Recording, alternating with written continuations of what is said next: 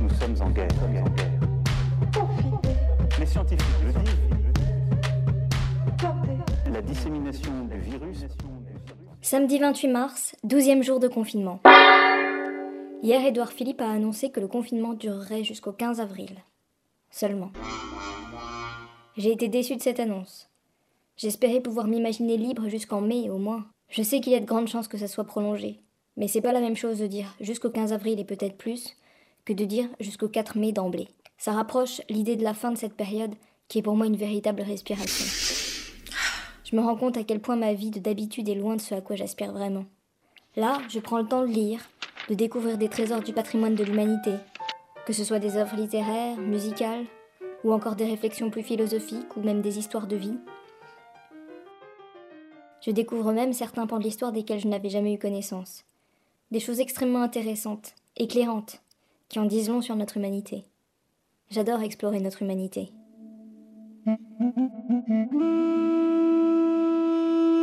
Et là, je peux prendre du temps pour réfléchir, pour comprendre, pour m'émerveiller. C'est une joie totale, tous les jours. En plus de ça, je peux m'occuper de mon jardin, faire un peu de sport. Je vais marcher une heure par jour dans ma ville, devenue si tranquille. Je découvre son architecture autrement. Et il y a même des bâtiments que je vois seulement maintenant, alors qu'ils étaient sur ma route depuis toujours. J'ai le temps de voir, j'ai le temps d'écrire aussi. J'ai repris des correspondances que j'avais laissées s'effilocher par manque de temps, des liaisons épistolaires avec d'anciens amis. Je me sens bien parmi les mots, dans ce bain de lettres. Je m'enivre de tournures de phrases, de figures de style, je me délecte de ponctuation.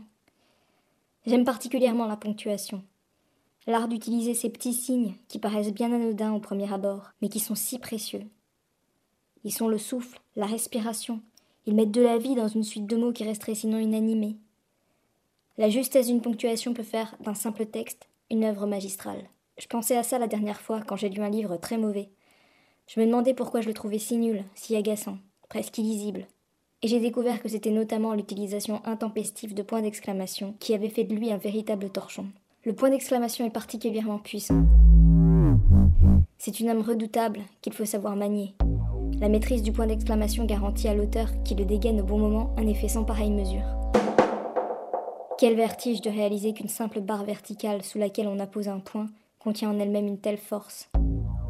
Elle transforme un texte, elle le transcende ou elle le pourrit. Mais dès qu'elle est là, dès que l'auteur la plante quelque part sur la page, son effet, véritable onde de choc, se propage à l'ensemble de l'œuvre. Elle contamine le texte. Nous sommes en guerre. Nous sommes en guerre. En guerre. Les scientifiques le disent. La dissémination du virus. Nous sommes en guerre.